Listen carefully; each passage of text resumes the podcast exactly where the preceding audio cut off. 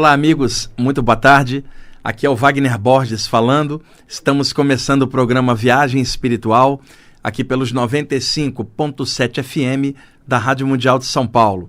Nosso espaço de todos os domingos, de meio-dia e 30 até às 13 horas. Iniciamos o programa, como eu sempre faço, com uma canção e hoje me deu uma saudade enorme dessa música. Essa música se chama When You Love a Woman e é de autoria do Journey, a banda de pop rock americana. E esse CD nunca saiu no Brasil. É um CD chamado Trial by Fire. E a faixa número 3, When You Love Woman, é um arraso. E eu hoje acordei com essa música na minha cabeça e falei, eu vou passar, já tem muito tempo que eu não toco lá na rádio. Vou repetir, Journey, CD Trial by Fire, a música 3, When You Love Woman. Esse lançamento é de 1996 e nunca saiu aqui no Brasil. E, inclusive, o senhor Evaldo Ribeiro, que está aqui no programa comigo hoje, está ali emocionado porque ele adora essa música, né? Eu, eu quando peguei o CD em casa, eu falei, essa aqui hoje vai pegar o Evaldo de jeito. E pegou, quase matou o colega do coração. Aí ele está ali todo emotivo, mas é uma música realmente muito linda. Aliás, esse é um dos melhores CDs do Journey, Trial by Fire. O Journey que fez muito sucesso nas décadas de 70 e 80. Em 1986 a banda parou no auge do sucesso, ficaram 10 anos sem gravar e quando retornaram em 1996 fizeram esse lindo trabalho Trial by Fire, que aliás é o último com o vocalista Steve Perry. Depois o Journey trocaria para o Steve Algery, o Jeff Scott Soto quase virou vocalista da banda também, até achar o filipino Arnel Pineda, que é o atual vocalista da banda. A banda está em pé até hoje. Mas esse disco aqui, Trial by Fire, está entre os melhores trabalhos do Journey. Eu tenho todos os discos da banda, eu gosto muito, mas esse aqui realmente é especial, né, Valdo? Vai na alma. Bom, vamos lá. É, um, um, aviso também: está nas bancas o novo número da revista Cristã de Espiritismo, editada pelo nosso amigo Victor Rebelo, que também tem programa aqui na rádio aos sábados às 16 horas.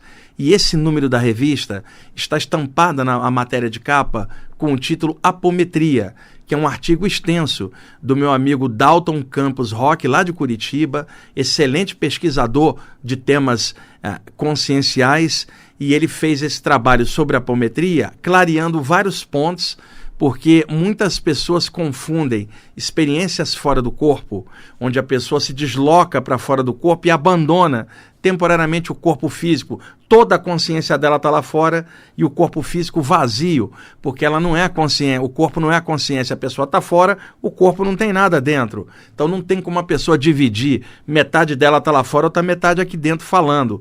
Então, isto é, é que a apometria trabalha, desdobramento de campos energéticos, não é exatamente o mesmo que experiências fora do corpo íntegras, ou seja, integrais, no sentido da consciência estar com os veículos sutis projetados para fora do corpo físico. E o Dalton Campos Rock fez um excelente trabalho mostrando a diferença entre o método da apometria e as saídas do corpo clássicas, sendo que a apometria é um método excelente também, mas não tem a ver com as saídas do corpo da forma que o pessoal que trabalha com a apometria imagina. E isso sendo dito por alguém que trabalha com as experiências fora do corpo e com a mediunidade também. Então, quem quer clarear esse tema, leia a revista Cristã de Espiritismo, um novo número que está nas bancas. Bom, eu estava comentando com o Evaldo que hoje nós vamos dar sequência àquelas perguntas que o Evaldo me fez e que já fizemos dois programas sobre o tema das obsessões, os assédios extrafísicos e as desobsessões e desassédios. Os dois programas anteriores eu venho falando sobre isso e nesse programa vamos tocar de novo no assunto e se não der tempo de esgotar o tema, a gente ainda joga para um próximo programa. Eu estava comentando com o Evaldo que ah, alguns ouvintes mandaram um e-mail lá para o IPPB me cobrando que eu não expliquei uma coisa que eu tinha comentado no primeiro programa, o Evaldo está ali rindo. né, que são espíritos que gostam de ficar no escuro. E o Evaldo me, me fez essa pergunta porque existem pessoas encarnadas que também gostam de ficar no escuro. Também tem os espíritos que gostam de ficar em ambientes sem luz. E aí eu comentei que eu iria responder isso, e como não fiz isso nos dois programas anteriores, Evaldo, o pessoal estava me cobrando lá por e-mail. Calma, gente, o tema é grande, tá? Se eu não conseguir responder isso hoje, temos ainda o próximo programa. Eu vou responder, né? É que é para fazer um clima. Ei, Evaldo, não. Vamos responder isso aí hoje, tá? É um, é um tema pertinente. Ainda antes ah, de, de falar isso com vocês, eu quero contar uma coisa que aconteceu essa semana. Ah, eu tenho um grupo de estudos no IPPB, são 140 pessoas quartas-feiras. Esse grupo está comigo há mais de 20 anos. Mas eu tenho um outro grupo às terças-feiras no Espaço Origens, lá no Brooklyn, que se reúne comigo, são 30 pessoas. E muitas vezes fazemos diversas práticas espirituais que eu ensino para o pessoal a nível de ativação de chakras, é, ensino alguns mantras, estado vibracional, expansão de energia e uma série de coisas. E, eventualmente, a, acopla um dos amparadores comigo, um dos mentores, e passa uma mensagem para o pessoal, sugere alguma dica. Então, na terça-feira passada, rolou um trabalho espiritual muito grande, porque a, a, o Espaço Origens, lá no Brooklyn, onde eu faço as aulas, é uma casa enorme e tem um jardim. Então, às vezes, nós fazemos a, as aulas sentados no jardim, no gramado. Aí eu projeto as imagens no muro é, que tem ali perto do jardim. E é muito legal, muito lúdico fazer uma reunião, um grupo, Evaldo, assim, com grama, planta, flores. É mu muito legal, né? O clima estava meio úmido, meio frio, e essa semana fazendo muito frio aqui em São Paulo. E eu me sentei, né, desceu um fluxo de energia sobre mim. Eu pedi o pessoal para sentar pertinho e veio uma visualização para eu sugerir para a turma. Os mentores projetaram na minha mente um exercício. É claro, não tem como eu explicar isso aqui pela rádio. Tem que ser pessoalmente, orientando na hora. Uma ativação de chakras e bioenergia. No meio desse processo, tá, em que eu estava recebendo essas orientações e repassando-as para o pessoal e muitas vezes eu pego de um a um e vou aplicando passe nos chakras e, e, mostrando as características na prática e falando coisas da pessoa numa leitura bioenergética. Mas eu não dou consulta, eu faço isso nos grupos que eu trabalho dentro da temática que eu estou explicando, né, como parte prática do estudo teórico que a gente vai ensinando.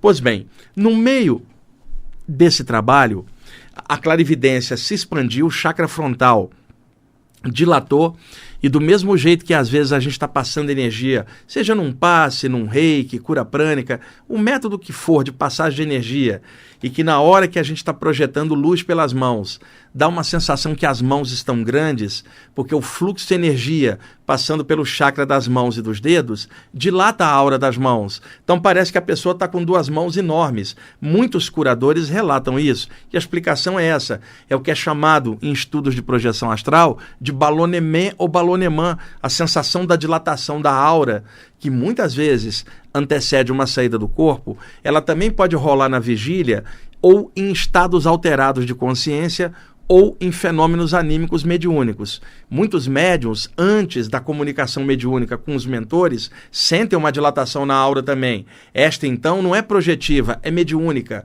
Outros sentem isso deitados, e aí o metabolismo mais baixo permite a soltura do corpo espiritual. E outros, quando estão projetando energia, sentem isso especificamente nas mãos. Ocorre que muitas vezes esse balonement ou balonement ou dilatação da aura que ocorre nas mãos ou na aura inteira pode ocorrer na boca de um dos chakras especificamente, como por exemplo estava ocorrendo no chakra da testa, o chakra frontal. Dá a sensação que você está com uma testa enorme, Evaldo, e de repente abre na sua tela mental várias imagens, né?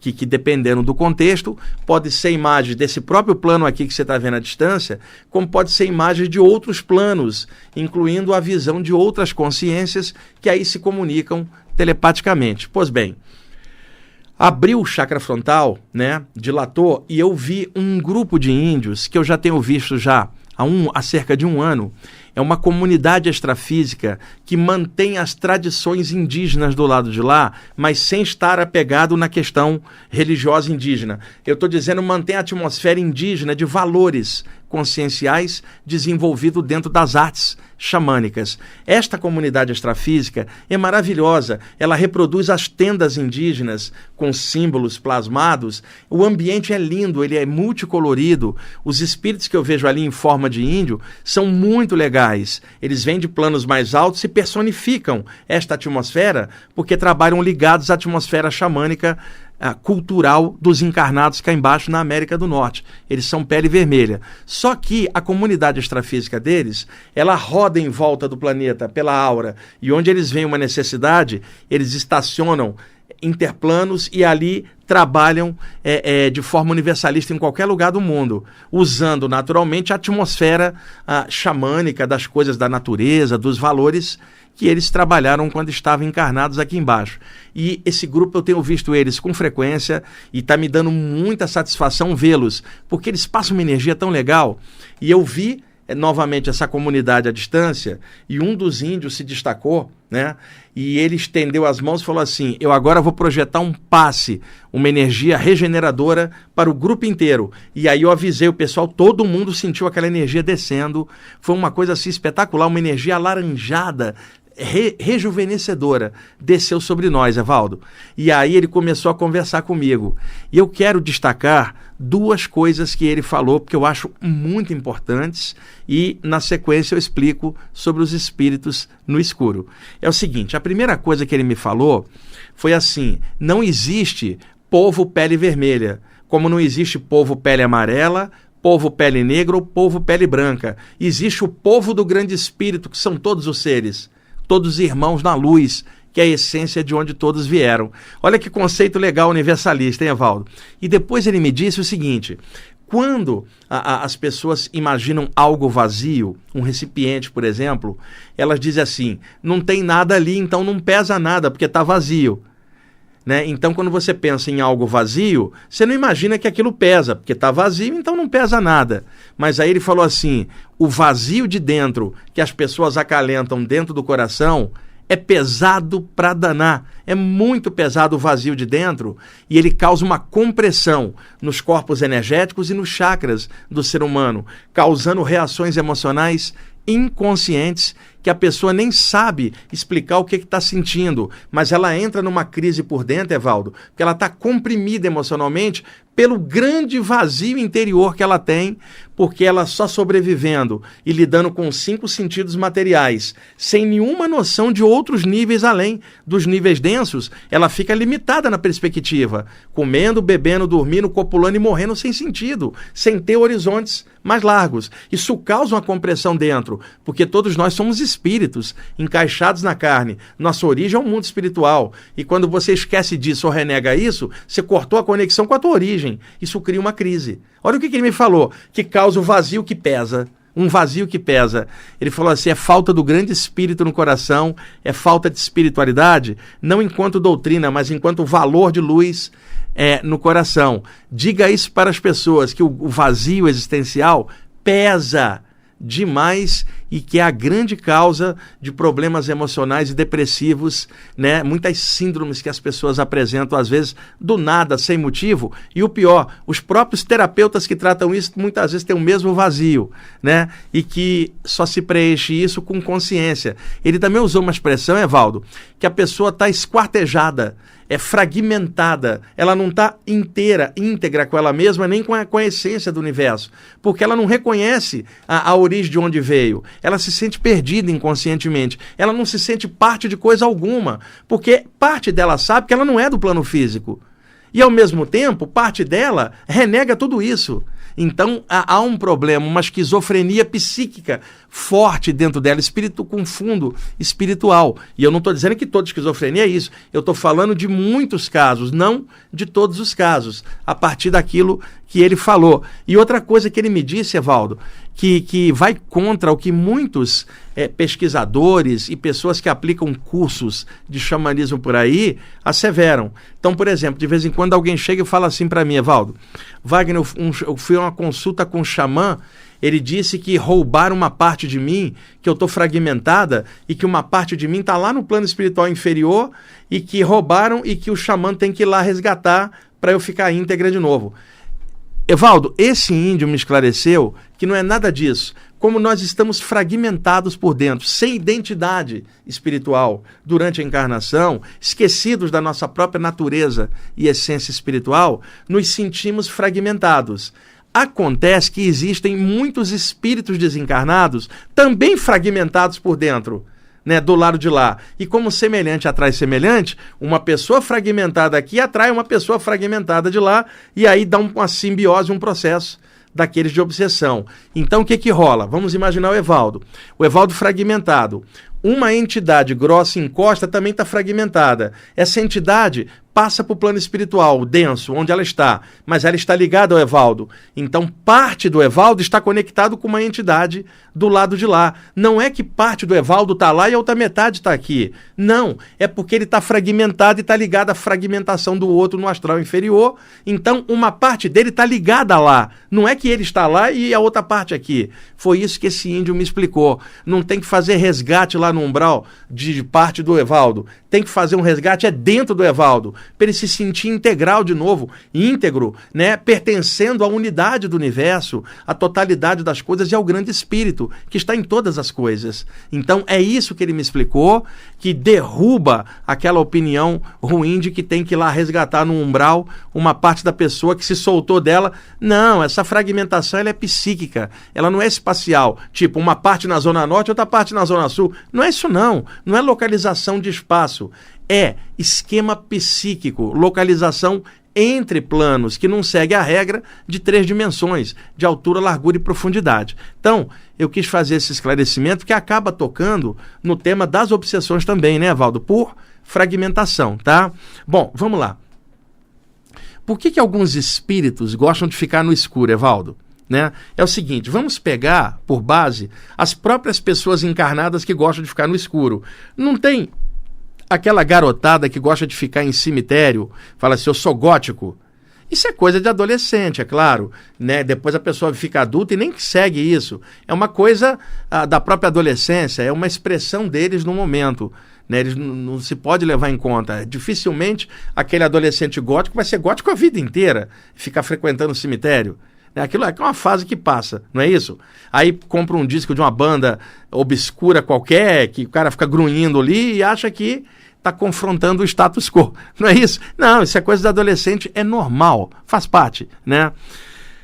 O que ocorre? Existem pessoas que ficam muito deprimidas, Evaldo, e se trancam no quarto escuro, não querem conversar com ninguém, não querem nenhuma claridade, quer ficar no mundo interno. É uma autodefesa, é claro. A pessoa vai para dentro para tentar é, é, é, se defender daquilo que ela não está entendendo, ela está deprimida. Quantas pessoas estão assim no mundo por diversas causas? Né? Não tem uma causa só, cada caso é um caso, teria que olhar a causa de cada caso para explicar. Agora, existe algum componente espiritual em alguns casos de depressão é claro, como existem as depressões, precisa de tratamento médico, é claro, mas existem outras nuances que dá para ver que pode existir um componente espiritual em alguns casos, que são esses que eu estou comentando. Evaldo, uma pessoa só fica no escuro, ela desencarna, ela passa para outro plano, ela vai querer o quê? Ficar no escuro do lado de lá. Ela não vai querer uma projeção de luz em cima dela ou uma claridade consciencial, porque ela está dentro dos muros dela. Isso explica por que tem espíritos que gostam de ficar no escuro lá. Já eram as pessoas encarnadas que ficavam no escuro aqui. Daí eu descobri, Evaldo, uma coisa muito importante. Muitos espíritos é, sofredores gostam de ficar em ruínas de prédios por causa da escuridão. Porque quando um prédio está em ruína, ninguém entra lá. Então, ele foge do mundo externo, indo para as ruínas que ele sabe que ninguém vai lá. Ora, nas ruínas tem barata, tem rato, tem mofo. Por quê? Não bate luz lá em cima, ninguém limpa, a energia não renova. Então, esses espíritos gostam de lugares em ruínas. Você pode confirmar isso com outros médios que vão confirmar isso, porque também vem a mesma coisa.